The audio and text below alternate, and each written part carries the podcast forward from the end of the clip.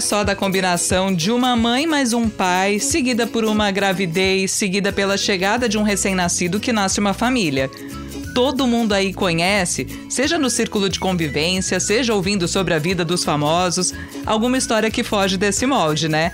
Não é o meu caso, meu, Natália Ariede, não é o caso da minha amiga e parceira, Karina Godoy, mas aqui no Escuta que o Filho é Teu, a gente acha importante abrir espaço para os mais diversos tipos de parentalidade. E hoje é dia de falar de adoção, de adoção de crianças mais velhas e de adoção por casais homoafetivos. Bora, Karina! Vamos lá. Oi, gente, sejam bem-vindos ao Escuta que o Filho é Teu. E falar de adoção já é um ato de amor, né? Mas se a gente parar para pensar, quando um filho nasce, mesmo que seja da barriga da mãe que vai criar esse filho, ele precisa ser adotado, porque certamente ele virá com características físicas e uma personalidade que a gente não espera. E de alguma forma, entender isso já é uma adoção. Então, falando sobre adoção homoafetiva, ela ainda é vista como um tabu, mas por que, gente? Então, por que as pessoas questionam tanto isso? Para falar com a gente sobre isso, sobre esses questionamentos, eu tô bem ansiosa para essa conversa. Estamos aqui com o Dr. Iberê de Castro Dias, juiz há 20 anos, oito deles na vara da infância e da juventude, então super atuante nos casos de adoção tardia. Seja bem-vindo, doutor. Olá, Natália. Olá, Karina, Marlon. Muito obrigado pelo convite. Olá, quem nos escuta. No Escuta que o Filho é Teu. É sempre um prazer falar desse tema. Obrigado. ah, é muito bom.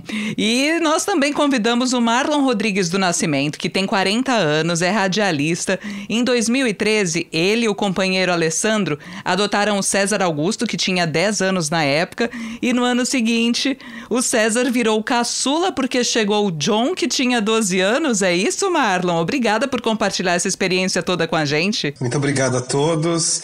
A experiência é bacana para que a gente possa desmistificar um pouco sobre a adoção e o mais importante é quando a gente tem toda uma estrutura do jurídico que possa sempre nos dar esse apoio, né? A adoção acaba sempre sendo super diferente, muitas pessoas têm muito preconceito, principalmente com crianças que têm acima de 5, 6 anos de idade, porque fala que já carrega uma carga e que a gente não consegue de alguma forma mudar a criança. Então vem vários mitos e o fake news acho que sempre nasceu dessa história de adoção, porque o que mais a gente vê é o fake news principalmente nessa área de adoção. Então vamos começar com ele, né? Doutor Iberê, nós estamos em 2021. O que é que a gente já conseguiu evoluir aqui no Brasil quando o assunto é adoção homoafetiva? E já aproveitando, também emendando uma outra pergunta, existe alguma diferença no processo de adoção por casais homoafetivos? Bom, é, dentre todos os muitos retrocessos, os muitos retrocessos que a gente vem experimentando ao longo desses últimos anos, a adoção homoafetiva não sofreu as consequências maléficas desses, dessas questões todas. Né? É, a, a adoção feita por casais homoafetivos tem rigorosamente o mesmo procedimento, os mesmos requisitos e está embasada na mesma lei de qualquer outra adoção, porque efetivamente não há diferença, nem pode haver.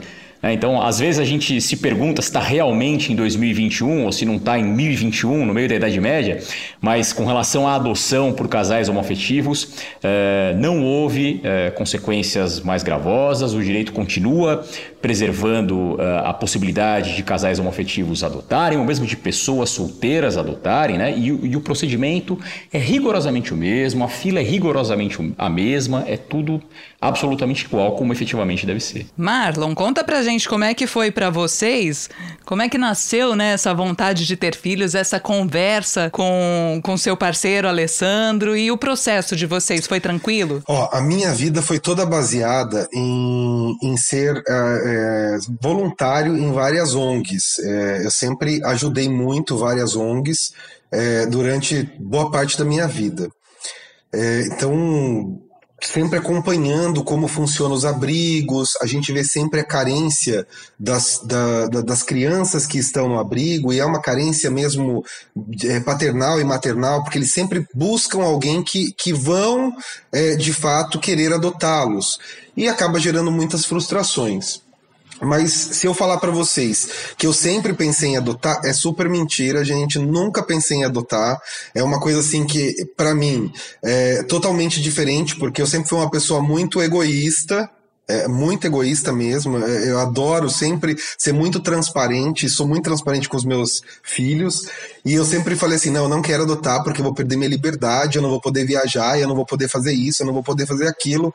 E aí chegou. Eu acho que é além da, da, adoção, né? Ter filhos, sejam adotivos, é, sejam biológicos, é abrir mão de muito da é, gente, né? Exatamente. Marlon? E aí, assim, aos poucos, a, a gente foi conversando e eu vi uma, uma necessidade de, de você constituir de fato uma família, né? Então você começa a idealizar. Da mesma forma que a gente vê uma mãe, é, ah, estou grávida, e vai idealizando a família, como ela vai cuidar do filho. Então isso foi amadurecendo na minha cabeça até que eu entrei. Eu curiosamente entrei sozinho na fila de adoção, falei com o Ale, então eu acabei entrando sozinho. E aí fiz todo o processo, tudo é, rigorosamente da forma que a lei precisa. E aí ocorreu um pequeno problema. Eu tenho um programa de rádio é, e sempre falei dessa história de ajudar o próximo. Um dia eu estava em São Paulo. E aí a, a, pessoa que me ajuda em casa, a minha empregada, falou assim: o senhor precisa vir correndo porque deixaram um bebê na sua casa. Eu falei, como assim, gente? Da onde surgiu isso? Eu já entrei em pânico. Eu não sei como eu fiz. De São Paulo a Mogi das Cruzes, coisa de 50 minutos, gente. Acho que deve ter tomado todas as minhas multas no mesmo dia. Porque Deus. você imagina você que a, a, a, sua empregada em casa liga e fala: tem um bebê aqui, deixaram um bebê para você. E aí, quando eu cheguei lá, de fato, tinha um bebê numa cesta e era um menino e aí eu peguei e falei, meu Deus, será que é um sinal, alguma coisa assim? O Ale, ele já pegou amor pelo, pelo menino e falou, não, a gente vai pedir, vai entrar com ação para Eu falei, não vamos fazer nada disso, eu sou muito legalista e a gente tá furando a fila, vai ter gente que vai ter algum problema e às vezes a gente tá tirando o direito de alguém que já está na fila. Só que era feriado em Mogi das Cruzes. E uma ouvinte minha que não queria ficar com, com, com essa criança acabou deixando e doando entre aspas, o bebê. Ah, então você soube depois de quem era a, a soube, mãe, a mãe biológica. Soube, fui atrás. Nossa. Só que o que eu fiz, como era feriado em Mogi das Cruzes, a vara não estava funcionando, não achamos nenhum conselheiro tutelar. E, gente, você imagina a criança dormir na sua casa e você sair comprar fraldinha, mamadeira, assim, tudo, são. Né? É, nossa, em um feriado. Então a gente foi, comprou tudo, fez o kit maternidade. E aí no outro dia a gente foi entregar, só que tinha uma data para entregar, porque eles falaram: olha, vai ter que vir na semana, na, depois de amanhã, porque amanhã também a gente não consegue fazer essa, essa organização. A gente ficou dois dias com o bebê em casa. Minha vida mudou de ponta cabeça, a do Ale mais ainda. E aí, assim, no dia da entrega, eu entrei em pânico e chorei muito, vocês não fazem ideia, porque eu me apeguei de fato ao bebê e que o juiz que, que recebeu, ele acabou falando, olha, eu vou deixar o nome de Marlon, então fez a certidão de nascimento e colocou o nome de Marlon é, nessa entrega. Então tava eu, minha assistente, minha produtora, a gente chorava muito, os dois babão chorando muito, porque assim, foi muito horrível essa experiência. A segunda experiência é, é, é bem grande a história para vocês terem ideia que assim minha vida é uma novela mexicana, gente. a gente quer ouvir. Nesta segunda vez é, foi um pouco pior porque numa dessas vindas das crianças, a gente entregou a criança só para vocês terem ideia para encerrar a história. A gente entregou a criança, passou 15 dias, foi adotado e acabou ficando com o nome de Marlon porque acabou, acabaram sabendo da história e mantiveram Marlon aí para o menino. E hoje hoje, incrível. Hoje ele está com 2006, 2006 para cá, 2016, está com 13 anos aí, 14 anos vai fazer. Então, foi algo assim bem diferente. E aí a gente nessas vindas de trazer as crianças, porque a gente acaba trazendo o apadrinhamento, e, e é bom que as pessoas levem as crianças apadrinhando de abrigos, porque isso faz muito bem para eles. Uma delas também se apaixonou por nós e foi assim, uma coisa incrível. E neste caso a gente tentou de fato o, é, tentar essa adoção, estava com um problema terrível com relação à família dele, e a mãe tinha, tinha vários problemas, a gente ficou sabendo bem da história, e acabou não dando certo. Então foi a segunda frustração. Então, quando a gente entrou nesse processo, já estava bem calejado com essas frustrações da adoção em si. Mas já tinha uma chama de ser pai acesa ali. Ah, porque a gente sempre espera quando você adota que no primeiro dia seu filho te chame oi pai, entendeu? Porque é uma coisa assim, é, é, é, é um desejo incutido, acho que no coração de cada um que entra para adotar. E aí, quando a gente entrou com esse pedido de adoção, minha avó tinha morrido e passou algum tempo, o, a gente foi aprovado no Cadastro Nacional de Adoção e começaram a ligar. E aí eu tomei um pouco de susto, porque você é acionado no Cadastro Nacional, então você recebe ligações desde do sul do Brasil até o norte nordeste, recebe mesmo, eu sei porque eu sou prova viva. E, e aí a gente foi tentando conversar para tentar se organizar. Então o primeiro que surgiu, na verdade, foi o John, o John ele tem 18 anos hoje e ele estava com 10 anos na época. Então, ele ia fazer 11 anos, estava nessa transição. Ele veio para cá e o juiz falou que só poderia adotar o, o John e a irmã dele, que é a Iris. E aí a Iris não queria vir com a gente, porque na verdade a Iris tinha o sonho de ter um pai e uma mãe. Então, assim, também existe esse outro lado e a gente tem que entender, porque a, a criança nesse momento ela tem que ter essa, essa, é, é, essa organização para que eles possam de fato saber o que, o, o que eles querem e para que eles possam se sentir confortáveis na nossa na nova família. Então a gente deixou de lado, continuou apadrinhando o John e nisso chegou o César. O Cezinha, na verdade, tem 16 anos hoje, é, eu fui daqui até Bauru com a minha sogra para conhecê-lo. E aí o que aconteceu? O Cezinha recebeu é, a, a, gente, estava muito arredio.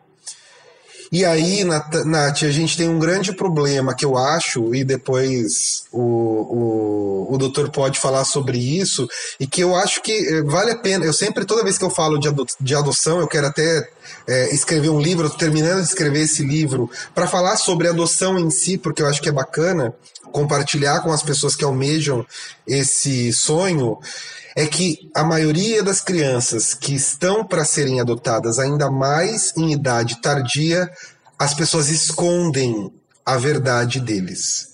Tudo que eles passaram anteriormente não é contado para gente. A gente não tem um histórico da vida destas crianças. E eu sofri muito, chorando muito, várias noites, porque eu não sabia o que de fato acontecia com os meus filhos. Então, para mim, assim, foi muito triste, é, porque ele chegou no primeiro dia, porque a gente se conheceu em Bauru, eu não o trouxe. A gente conversou com o doutor, é, com o juiz lá da vara de Bauru, é, expressei esse sentimento e ele veio para ficar, para ter o, o, primeiro acompanhamento. Ele ficaria 15 dias com a gente. Mas ele chorou muito vindo para cá e a gente não entendia. Eu falei, gente, ele não quer ser adotado, mas eu não entendia o que de fato estava acontecendo. E o Cezinha tem vários, vários históricos, principalmente mentais, porque é, foi muito doloroso a adoção desse menino. O pai, o pai e a mãe anterior dele, porque tinham adotados ele, a mãe é assistente social, o pai é psicólogo, então para você ter ideia, e devolveram esse menino.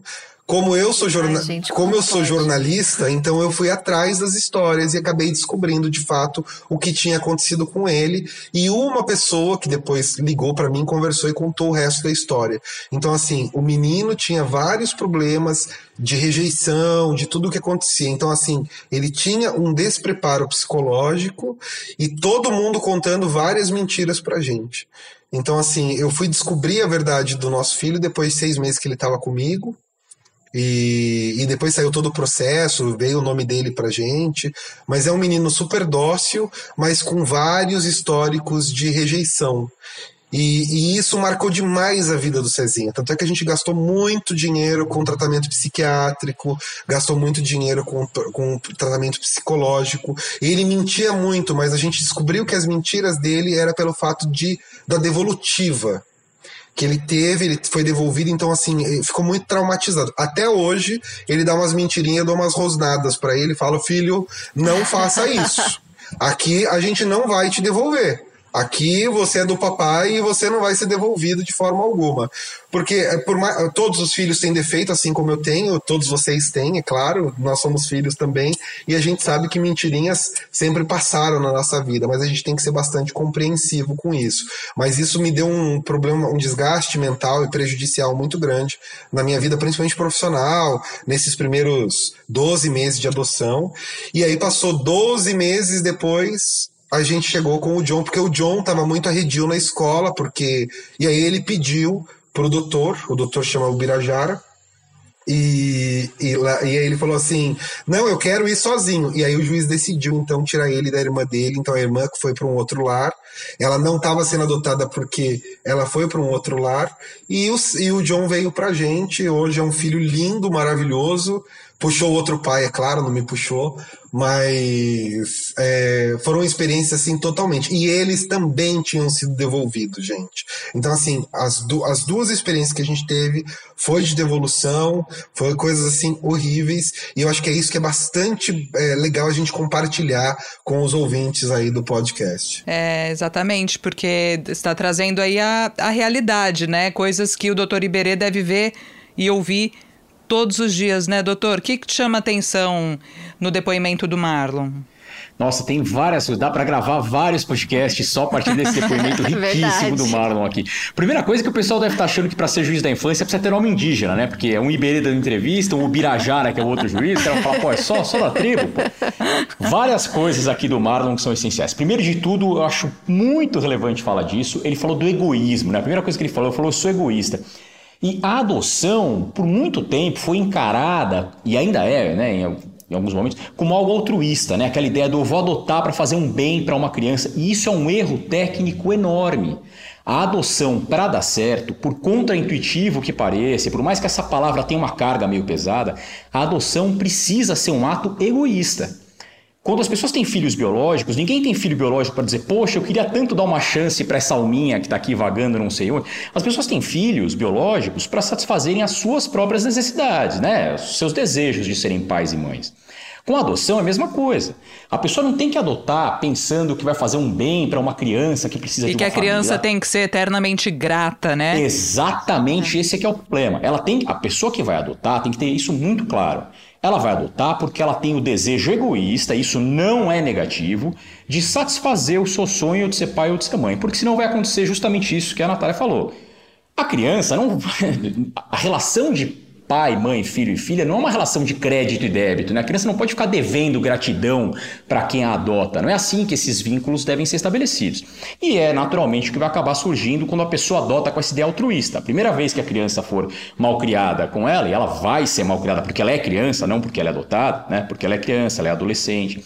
É, a primeira vez que ela fizer alguma mal, mal, é, malcriação, o adotante vai dizer: pô, mas é assim que você responde a, essa, a esse ato, a esse favor que eu estou te fazendo, e claro que a relação não pode ser assim. Então, primeira coisa essencial, a adoção realmente tem que ser um ato egoísta, por contraintuitivo que pareça. Segunda coisa que ele mencionou, que é bem relevante, falou: deixaram um bebê na minha porta e eu quis ser legalista. Essencial, é exatamente assim que tem que ser, não é porque o bebê apareceu na sua porta que ele é seu filho.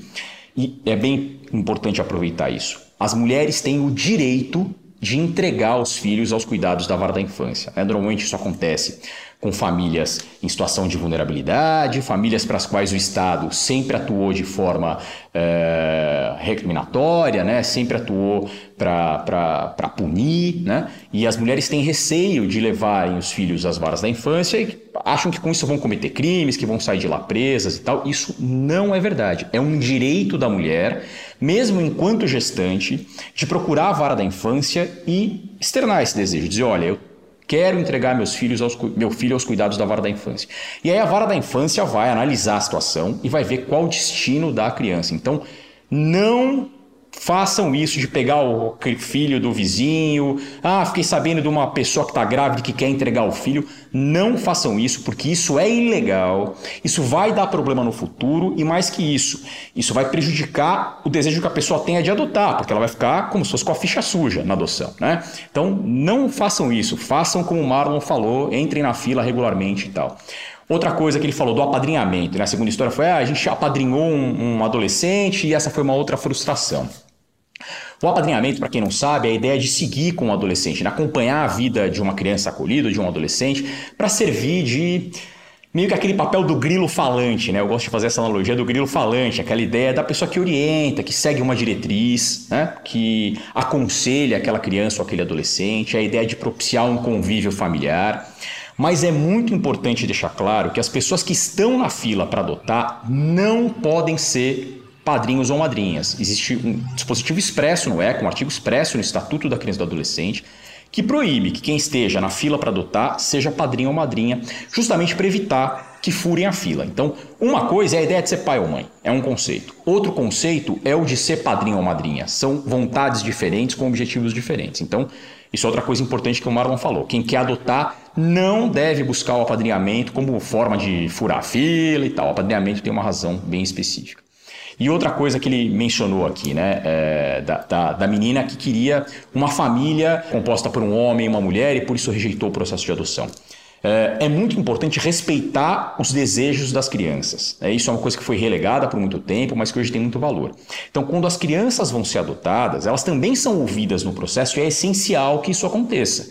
As crianças têm que ter o espaço de manifestação das suas vontades. Né? E, claro, essas vontades vão ser consideradas de acordo com a idade das crianças, de acordo com a capacidade que elas tenham de compreensão do processo, né? mas é essencial que as crianças sejam ouvidas e que essas vontades sejam respeitadas, né? ou pelo menos que se debatam essas vontades. Né? Mas é, é, é absolutamente equivocado e antiquado aquela ideia de ah, a criança não tem vontade nenhuma, vai fazer o que os adultos estão mandando e acabou. Isso não é assim, nem pode ser assim. E por fim, a história do histórico das crianças que ele mencionou, né? Falou, pô, esconderam da gente o histórico, e isso realmente é uma falha que não pode acontecer. É, os, os, pais é, e mães adotantes têm todo o direito de saber o histórico das crianças que é, estão em vias de, de adoção, né? estão aptas a serem adotadas. Isso é um direito dos adotantes, e mais que isso, curiosamente, é um direito da própria criança. É direito da criança que os adotantes saibam da história da vida delas, para que essa relação se forme de modo saudável, um vínculo forte, pautado pela lealdade, pela verdade. Né? É assim que esse vínculo afetivo entre adotantes e adotados deve se formar. E para isso é essencial e é direito dos adotantes é, saber o histórico da vida dessas crianças, o histórico integral da vida das crianças, com todos os perrengues pelos quais é, eventualmente eles vão ter que passar. E de novo, acho bem importante isso pais e mães adotantes não passam por perrengues porque são filhos adotivos, passam por perrengues porque são filhos. Quem tem filhos biológicos também passa por perrengue, né? Então, é, as pessoas costumam atrelar uma, a ideia de que, ah, poxa, é, eu tenho um amigo que tem um filho adolescente, mas ele dá muito trabalho, ele foi adotado. Pô, é o único adolescente que dá trabalho na história, né? Os outros são todos uma maravilha, né?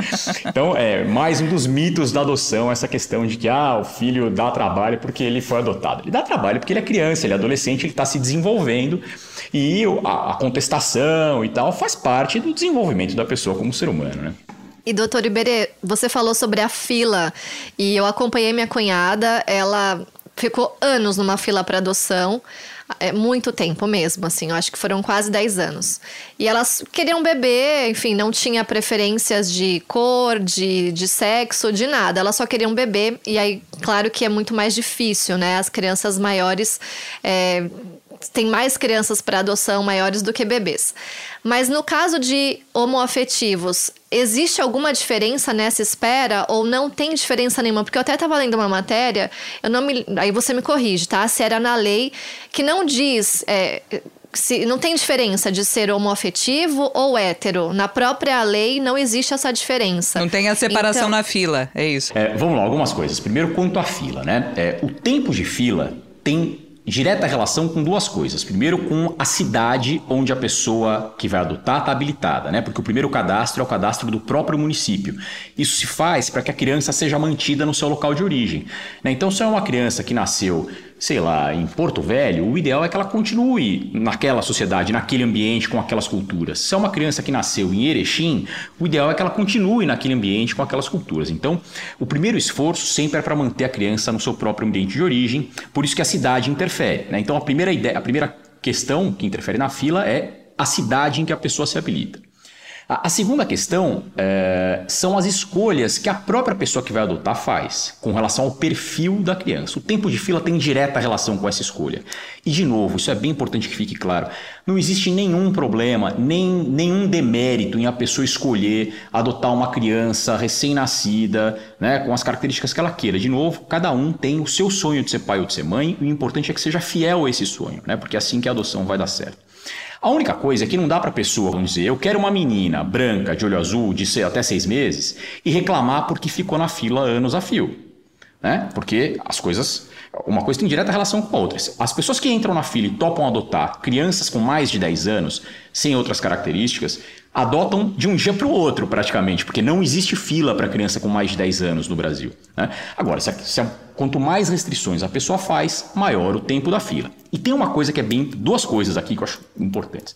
Primeiro, dizer que a pessoa ficou 10 anos na fila esperando, como foi é, o caso aí, não significa dizer que as crianças estejam esperando na fila, porque as pessoas falam isso, pô, a criança tá lá esperando. Esse é não, o meu medo, é o... porque deve ter tanta criança precisando de uma casa, de, de amor, de tudo, né? Então, as pessoas têm essa concepção, falam, pô, a criança ficou 10 anos. Não, foi o casal que ficou 10 anos, tanto é que ela queria um recém-nascido.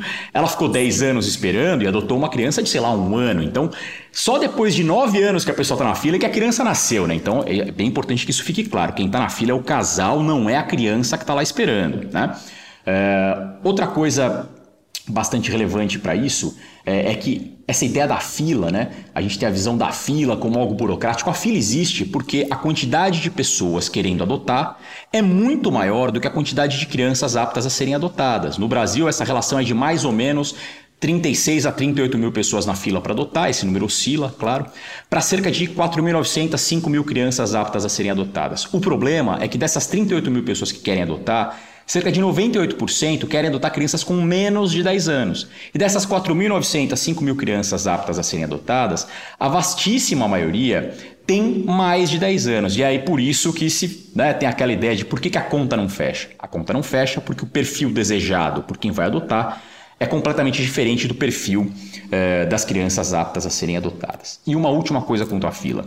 Eh, Sempre que a gente fala de adoção, a gente está falando de crianças oriundas de famílias uh, que não tiveram condições de criar adequadamente aquelas crianças. Né? Então, famílias que uh, são ditas famílias disfuncionais, né? famílias em situação de vulnerabilidade, disfuncionais, que não conseguiram providenciar para aquelas crianças o mínimo necessário para que elas se desenvolvessem adequadamente. É, significa que quanto mais bem estruturada a sociedade estiver, quanto mais fortalecido o sistema socio, é, socioassistencial estiver, menos crianças vai haver na fila. Portanto, maior o tempo de fila. Em suma, na Dinamarca, na Suécia, na Finlândia, o tempo de fila é basicamente infinito. Né? Isso não é um mau sinal, pelo contrário. Quanto menos crianças há para serem adotadas e, portanto, quanto maior o tempo de fila, maior também o sinal de que aquela sociedade está se estruturando adequadamente. Não é por outra razão que pessoas de países desenvolvidos vêm adotar crianças. Antes isso era muito comum aqui no Brasil, mas principalmente agora na África, né? Porque os países desenvolvidos, as famílias estão suficientemente estruturadas para manterem as suas crianças. Né? Então é importante ter isso em mente. No mundo ideal, a fila para adoção é infinita, porque não existem crianças para serem adotadas. Né? O dia que a gente tiver uma sociedade suficientemente forte, nenhuma criança deixa a sua família. Né? É, então é, isso é bem importante. O tempo de fila tem direta relação com as escolhas que a pessoa faz e com a cidade, e a fila não é necessariamente um mau sinal, nem é um indicativo de que a criança esteja lá esperando.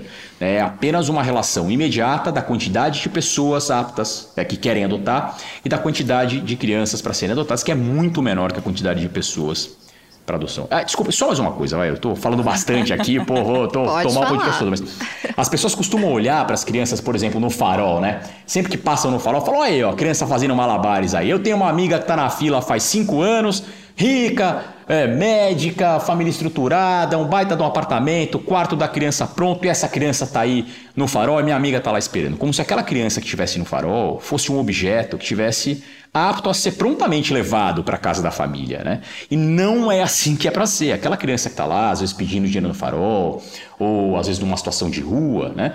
Muitas vezes está ali cuidada por pai ou mãe que estão fazendo o possível com as ferramentas sociais que receberam. Né? Então, quando as pessoas pensam, pô, mas tem tanta criança precisando de uma família, na verdade, o número não é tão grande assim, são 4.900 crianças, né, num país de 212 milhões de habitantes. Essas crianças que estão em situação de rua, que estão eventualmente no farol, não são crianças aptas a serem adotadas. Não dá para imaginar a criança como um objeto que você passa ali de SUV, abre a porta, a criança entra e vai ser feliz só porque você é rico ou rica, né? As crianças estão ali normalmente respaldadas por uma família que, de novo, cuidam daquelas crianças com as ferramentas sociais que receberam. E muitas vezes são pais e mães amorosos, cuidadosos e que apenas não têm ferramentas para cuidar daquela criança de forma o diferente. dinheiro não é garantia de tudo, né? Exatamente. E, ô Marlon, deixa eu te aproveitar.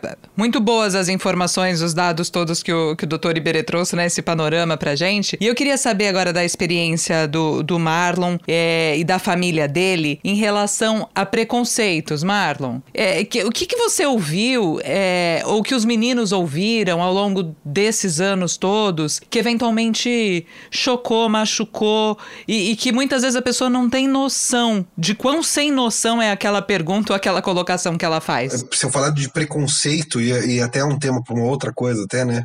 Eu sempre falo, o preconceito vem sempre da pessoa que tem o preconceito com ela mesma. Se ela tiver o preconceito com ela, ela vai passar esse preconceito para os filhos, para os parentes. E por... Eu sou muito bem resolvido. É, é, eu volto sempre a insistir, eu sou muito egoísta, sou muito centrado e sou muito técnico. Então eu sempre falo o que eu penso isso as pessoas gostem ou não, é minha opinião e eu respeito a opinião de qualquer pessoa. É, com relação a preconceito, meus filhos nunca sofreram com relação a isso, muito pelo contrário. Pode ser que exista, mas eu acho que o pai que adota, ele tem que ter a relação de que ele tem que estar muito seguro para ele passar a segurança que o seu filho precisa. Sendo de sangue ou não, filhos precisam de segurança. Filhos não podem entrar em disputa judicial, filhos não podem entrar em disputa de ego com os pais, porque isso não faz bem para as crianças. Então, é, é, se eu falar para vocês que houve alguma coisa, não, não houve, muito pelo contrário, eles são até mais cobrados e o meu filho fala, é um saco ser seu filho às vezes, porque todo mundo, ah. todo mundo compara, porque assim, é, é, eu estudo muito, meus filhos não gostam de estudar e falam assim, como é que o filho do Marlon pode ser assim? E aí quando há esse comparativo, eu só falo para eles assim, meu filho é meu filho, tem gostos, tem vida própria, corpo deles, eles fazem o que eles querem, porque é assim que eles têm que ser felizes. Perfeito. Ô Marlon, deixa eu só emendar mais uma, que você disse às vezes do, do despreparo das pessoas e tal para lidar, né? Você ouviu perguntas do, ou, ou, questionamentos ou observações do tipo, ai, mas como é que eles vão saber quem é a mãe, quem é o pai?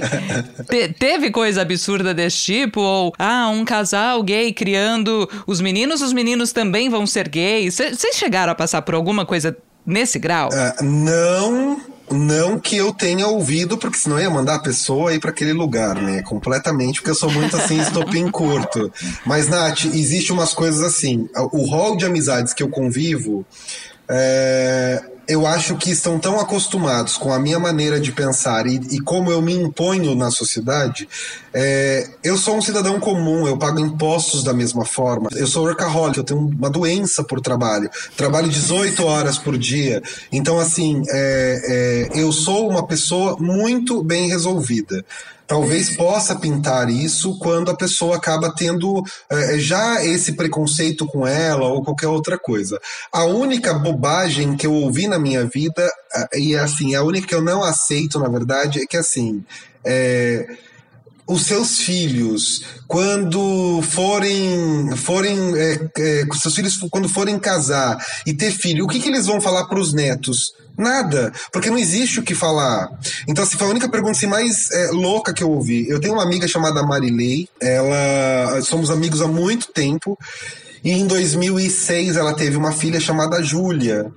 Então ela cresceu também neste mesmo formato, por isso que eu falo, não existe preconceito quando você não é preconceituoso. Então, o, o legal é isso. Então, é, a, a Júlia cresceu e aí quando ela falava, olha, filha, a, a mamãe, o tio, o tio tem o, o, o, namorado dele, é assim que funciona. Então, ela cresceu desta forma. Tanto é que quando a gente foi adotar, ela falou, ai, tio, mas que bacana, vai adotar, e, e, e o nome dela é, é Júlia, e, e a Lívia nasceu agora. Há, um, há, pouco tempo atrás. Mas aí assim, ah, tio, que bacana, isso é super legal e, e, e que bom que a família vai aumentar. Então, quando você vive num, num, ambiente estruturado, onde você vive numa sociedade normal, porque a sociedade hoje em dia ela está doente. A sociedade de um tempo para cá ela ficou mais doente e agora com a pandemia ela ficou cancerígena. A sociedade está qualquer coisinha a sociedade explode. A sociedade é, qualquer coisinha ela reclama no divã de, um, de uma rede social. Então assim é, é só você não dar muita trela. Hoje meu filho de 18 anos namora a, a, namorada dele acaba ficando 10, 15 dias em casa, ajuda em casa, faz comida em casa. Então, assim, é, é super bacana porque é, se convive muito bem e o preconceito não existe. Demais. Doutor Iberê, existe uma proporção entre adoções hétero e adoções homoafetivas? É, não exatamente. É, a gente tem pelos números, claro, né, o número de, de adoções feitas por casal é, hétero é muito maior do que o número de adoções feitas por casais homoafetivos. Até porque o número de habilitados efetivamente para adoção, né, tanto de casais é, é, homoafetivos masculinos como casais homoafetivos femininos, é bem menor do que o número de habilitados para adoção é, como casais hétero. Né? Então, por conta até do número de habilitações, existem muito mais adoções feitas por casais hétero. Mas é bem importante que aquilo que a gente falou fique claro. Né? Não existe nenhuma distinção com relação ao procedimento, nem a prazos da filha e tal. Essa, essa diferença, esse número muito maior de adoções de casais hétero, é, esse número é devido ao fato de haver muito mais casais héteros interessados em adoção, né? só por essa razão. É, mas... mas vocês sentem na, na justiça mesmo um aumento da procura por casais é, por adoção por casais homoafetivos é uma coisa que vem crescendo ou não? Sem, sem dúvida. É, uma, é algo que vem crescendo, né? É, de tempos, de anos, a gente consegue perceber a evolução gradual disso. E mais que isso, a gente consegue perceber a evolução da compreensão e da derrubada desses mitos todos de que a gente está tratando aqui. Por isso que é tão importante falar disso, né? E mencionar esses mitos e deixar claro que são mitos, né? Essa coisa que o Marlon falou ah, pô, se você é um casal gay, vai adotar um filho, ele também vai ser gay. Cara, uma coisa não tem nada a ver com a outra. Isso aí é um desconhecimento de biologia e psicologia que, pô, não dá nem para começar a conversar, né? Então, acho que, de novo, apesar de todos os muitos retrocessos que a gente vem experimentando, acho que a gente ainda consegue observar alguma evolução no sentido da compreensão das relações homoafetivas, é, de que efetivamente não existe, nem pode, nem deve existir diferença entre as pessoas, entre casais hetero ou homoafetivos, isso se reflete também na adoção. Ah, você vai adotar um adolescente, ele vai te matar, né? Com as mídias sociais, a gente fica sabendo de todos os casos escabrosos que acontecem na humanidade, né? Quais foram os casos que a gente viu ultimamente de filhos e filhas que mataram pais ou mães. Né? Isso simplesmente não acontece. E, aliás, o parricídio, né? o, a, o homicídio de pai mais famoso que a gente tem nos últimos anos do Brasil, é justamente da Suzane von Richthofen, que é, na verdade, filha biológica. Né? Então, é, Quando fala, ideia, já me vem esse... esse na cabeça, assim, de tão marcante que é, né, pra gente. É, exato. Se isso acontecesse entre é, filhos adotivos, também seria marcante. Não é, né? Então, é, claro, isso é mais um mito de que, pô, seu filho vai te distratar matar, seu filho vai te matar de madrugada. Isso é um absurdo sem tamanho e aos poucos a gente vai é, tratando disso e derrubando esses mitos todos. Né? E doutor Iberê, se tem algum casal homoafetivo que está ouvindo a gente se interessa, quer entrar nesse processo, qual que é o primeiro passo que eles devem dar para começar essa adoção? O primeiro passo é procurar a vara da infância da cidade em que resida, né, da cidade em que tem a domicílio. Então o casal deve se dirigir à vara da infância, ou então tentar fazer isso virtualmente. Né? Aí é, no Brasil existem diferenças com relação ao atendimento. No estado de São Paulo isso pode ser feito virtualmente. Né? A pessoa vai preencher um pré-cadastro do, do CNJ, do Sistema Nacional de Adoção do CNJ, vai mencionar ali suas características pessoais, é, vai mencionar é, as características. Eles é... precisam ser casados oficialmente mesmo ou não há necessidade? É, na verdade, se, se é, viverem em união estável é suficiente, né? O que é Esse é o caso, né, Marlon? A gente, na verdade, não tem nada em, em papel, né? Eu estou com a lei há, há, há 14 anos e, e, a gente não tem nada no papel. É só para só dar um gancho, doutor, é, quando finalizou o processo, estava somente eu na fila. E aí eu tenho que agradecer muito aos juízes que foram assim super bacanas, super compreensivos. E aí no dia de assinar a documentação, como só eu estava com a documentação, o Ale foi comigo e eu falei para um dos juízes, eu falei, doutor, eu precisa, queria saber se podia colocar o nome do Ale na certidão de nascimento, não sei o quê. Ele falou assim: Claro, como não? Vamos lá assinar. Então, assim, eu acho que os juízes também nos deixam. Porque todo mundo, quando fala para o juiz, olha para olha um juiz, já vê como carrasco, que é o, o, o ruim. E o tem razão. Rude, não fala isso, você tem cara de bonzinho, doutor. Não fala isso. E aí, assim, é, os juízes da vara e da infância, eu, eu aprendi muito com eles. Eu acho que, assim, o grande segredo é você olhar para o olhar mesmo paterno deles. Eles brincam com as crianças, eles chegam já de, é, é, falando de igual para igual com as crianças. Todos os juízes que eu, pelo menos, presenciei são assim. E isso dá uma super confiança, porque essas crianças são apaixonadas pelos juízes. Então, assim, eles não têm aquele medo. É diferente de quando você pega uma criança de de abrigo que eles olham os policiais como inimigos. Parece que eles são treinados para olhar para o policial como inimigo. E para o juiz da vara da infância, não. Eles olham e falam: aquele ali é que vai salvar minha vida. É pelo menos isso que eu tenho essa, essa, é, é, essa visão. É a referência que ficou claro, para você. porque assim, eu chegava e assim, os dois, os dois juízes, um é mais de idade, e assim, esse juiz de idade, assim, eu achava até curioso, porque ele falava umas gírias com os meninos e eu ficava assim encantado. E o outro é mais novinho e assim, do mesmo jeito, mas todos são muito padrões de ter esse olhar paterno e assim, as crianças sentirem confiança nele. Então, bárbaro isso. Pô, legal, muito bom ouvir você, fazer essa referência, porque na vara da infância é essencial que o espírito seja esse mesmo, né? Não adianta ter essa ideia do carrasco, que, né, da relação vertical, do apontar o dedo e tal, né? Isso não leva a ninguém a lugar nenhum, né? Muito bom que sua visão seja essa.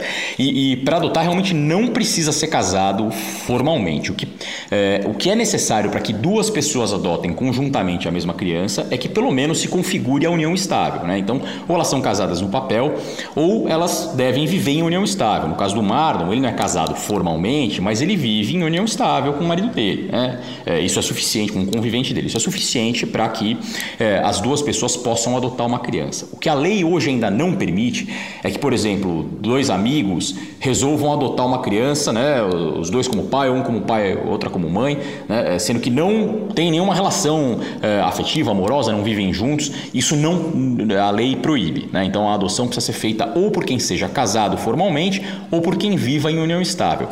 Ou, ou então, por uma é pessoa sozinha. Exatamente. Então isso é bem importante que fique claro. Uma pessoa solteira também pode adotar a criança. Tá? O que não pode é duas pessoas solteiras resolverem adotar a mesma criança ao mesmo tempo, como se fossem pais e mães, como se estabelecesse um regime de visitas. Isso ainda a lei não permite. Talvez evolua mais para frente, mas ainda a lei não permite. Tá? Para duas pessoas adotarem a mesma criança, precisam ou ser casadas ou viverem em união estável. Mas quem é solteiro também pode adotar como uma pessoa só, como era o caso do Marlon no começo do processo. E o mais importante que eu acho que é legal frisar, a diferença entre a idade da criança que você vai adotar para a sua idade tem que ter aí pelo menos 18 anos. É, pelo menos 16, 16 anos. anos. tá? A diferença da criança para o adotante tem que ser de pelo menos 16 anos. Então, em suma, quem pode adotar? Qualquer pessoa que tenha mais de 18 anos. Então, basta que seja pessoa capaz, né? tenha mais de 18 anos, é, e pode adotar crianças ou adolescentes, desde que com uma diferença etária de pelo menos 16 anos. É isso, realmente é isso que a lei prevê. Perfeito. E eu queria fazer só uma última pergunta, então, para o Marlon. É, Marlon, você acha que foi escolhido pelos seus filhos? Só para ir para um lado mais emotivo da coisa. e o que, que mudou daquele Marlon de antes pro Marlon que tá aqui falando com a gente hoje, pai de dois? Ai, gente, eu acho que tem tanta coisa na minha vida que mudou. Eu acho que eu não sou o mesmo desde quando eles vieram para minha casa. É...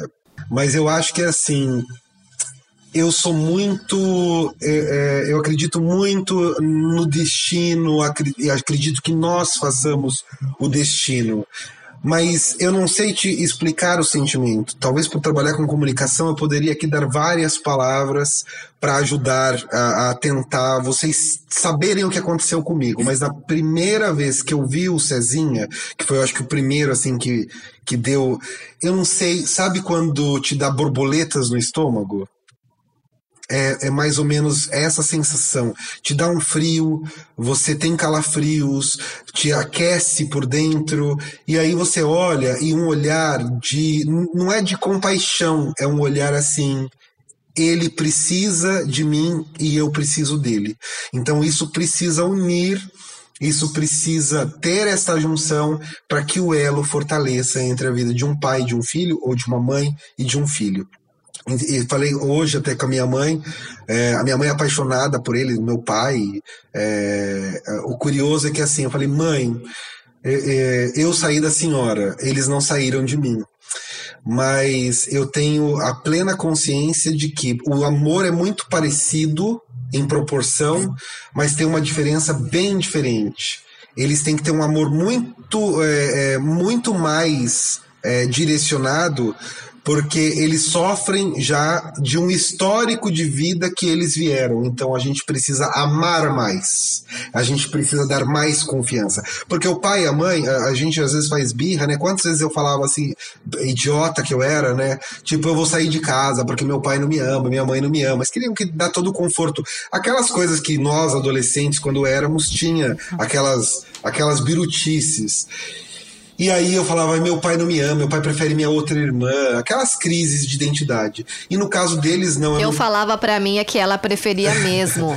eu era ruim. minha irmã, se estiver ouvindo, ela vai lembrar. Eu falava, ela gosta mais é, de não, mim. E, e, e sempre a gente vai achar que o pai e a mãe têm um filho preferido. Não é. Claro, não, mas tem. Ah, às vezes não, até mas tem. não é. Eu vou falar uma coisa para vocês. Eu não sei se vocês têm a, a, mesma visão, mas no fundo, no fundo, a gente acaba aprendendo um pouco de tudo na vida. E eu aprendi que o pai e a mãe acaba tendo o filho preferido não é porque é o filho preferido, é porque talvez é o filho que mais vai dar trabalho ou é talvez o filho que mais vai precisar de atenção, que sabe que não vai poder se virar sozinho às vezes. Ah, então é por isso. tá explicado. tá explicado. Doutor Iberê, uma consideração final de depois desse, desse bate-papo tão rico, tão intenso aqui para a turma que está escutando. Poxa, eu quero agradecer muito o convite de vocês, bate-papo muito legal. Escuta que filho é teu, essencial que escutemos todos e que nós escutemos as crianças também. A história do Marlon é riquíssima, cheia de, uh, de detalhes interessantes juridicamente, de vivências uh, relevantíssimas para serem compartilhadas por quem está aí uh, considerando a adoção, considerando a paternidade, a maternidade por vias biológicas ou por vias adotivas, né? Na verdade, não há tantas diferenças assim.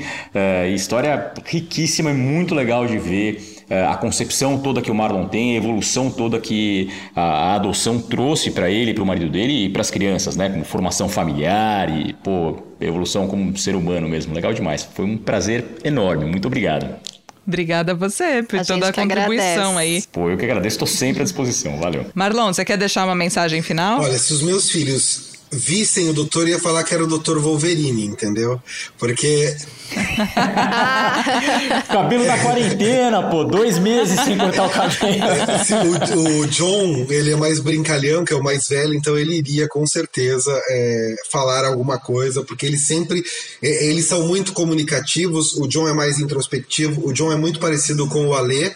O César é muito parecido comigo e é assim, de fato, muito parecido mesmo. Todo lugar que ele chega, chega fazendo amizade. Os dois eles são super conhecidos. Eu falei até para eles, falei, gente, eu não sei como vocês podem conhecer tantas pessoas ao mesmo tempo, porque eu acabo não gravando o nome. Olho, às vezes falo com as pessoas, mas acabo não guardando tanto nome. Mas eles são bem conhecidos hoje na cidade. Eu acho que a consideração final é, é este caso específico desse podcast é para casal homo, é, que vocês estão dando um alento, uma atenção maior, mas assim, é, não tem diferença entre adoção homo ou adoção hétero. Acho que essa é a consideração melhor de tudo, porque é bacana compartilhar histórias diferentes, tanto de casais héteros quanto casais homos, homo, mas também de, de jovens aí que estão com 22, 23 anos que acabam tendo um anseio de adotar e, e, e constituir uma família diferente. Eu sempre falo, o mais importante é isso. Hoje exi- existem vários tipos de família. Existe a família da mãe mãe solteira com um filho, do pai solteiro com um filho, de um casal homo, de um casal hétero e simplesmente de pessoas que são bem com elas mesmas e são solteiras. Então, isto é a família. A família é estar bem com todos ao mesmo tempo, dentro do seu templo, que é você em convivência com as pessoas ao seu redor. Então, eu acho que o mais importante é que vocês tenham aí, primeiro, é, não pensem nunca em querer fazer o bem para uma criança, vocês têm que tentar fazer o bem para você, que eu acho que isso é o essencial. Eu bato muito nessa tecla.